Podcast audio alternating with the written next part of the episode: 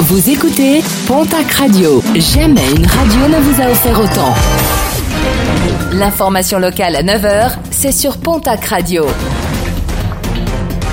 Bonjour Jean-Marc Courage Sénac. Très belle matinée. Enquête ouverte à Pau après les échauffourées de vendredi soir, quartier de Louse des Bois. Des policiers qui portaient assistance à des agents des services techniques de la ville ont essuyé des jets de projectiles et ont fait face à des barricades enflammées. Un policier a été légèrement blessé. Les techniciens de la ville étaient en train de changer des éclairages publics et des caméras de vidéosurveillance endommagées. L'incendie d'une chambre samedi matin à Condon dans le Gers, un sinistre rapidement circonscrit grâce à la mobilisation des pompiers. Une jeune femme de 22 ans qui avait inhalé de la fumée a été prise en charge et transportée vers l'hôpital. Objectif, aller vers les personnes non vaccinées. Selon les autorités de la caisse primaire d'assurance maladie, 17 388 résidents des Hautes-Pyrénées ne sont pas vaccinés.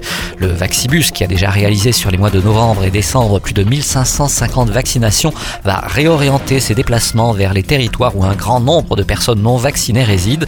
Avec euh, les centres de vaccination, les autorités espèrent pouvoir vacciner 1200 personnes par semaine.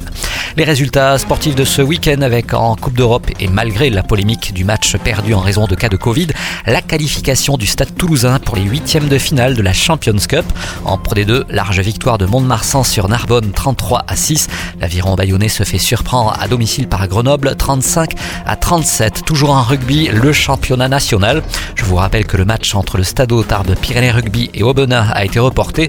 Lourde défaite de Dax à Valence-Roman 34 à 5 en basket Betclic Elite. Le classico entre l'élan Béarnais et Limoges n'a pu se tenir en raison de cas de Covid au sein de l'effectif palois. En Coupe de France féminine, défaite du TGB qui recevait Villeneuve d'Ascq. Une défaite cruelle d'un petit point 68 à 69. Victoire de Basketland sur l'Asvel sur le score de 72 à 60. Et puis en football Ligue 2, un rappel, le POFC ne jouait pas contre Nîmes ce week-end et cela en raison de cas de Covid au sein de l'effectif gardois. Match nul et score vierge du TFC à Bastia, 0 partout.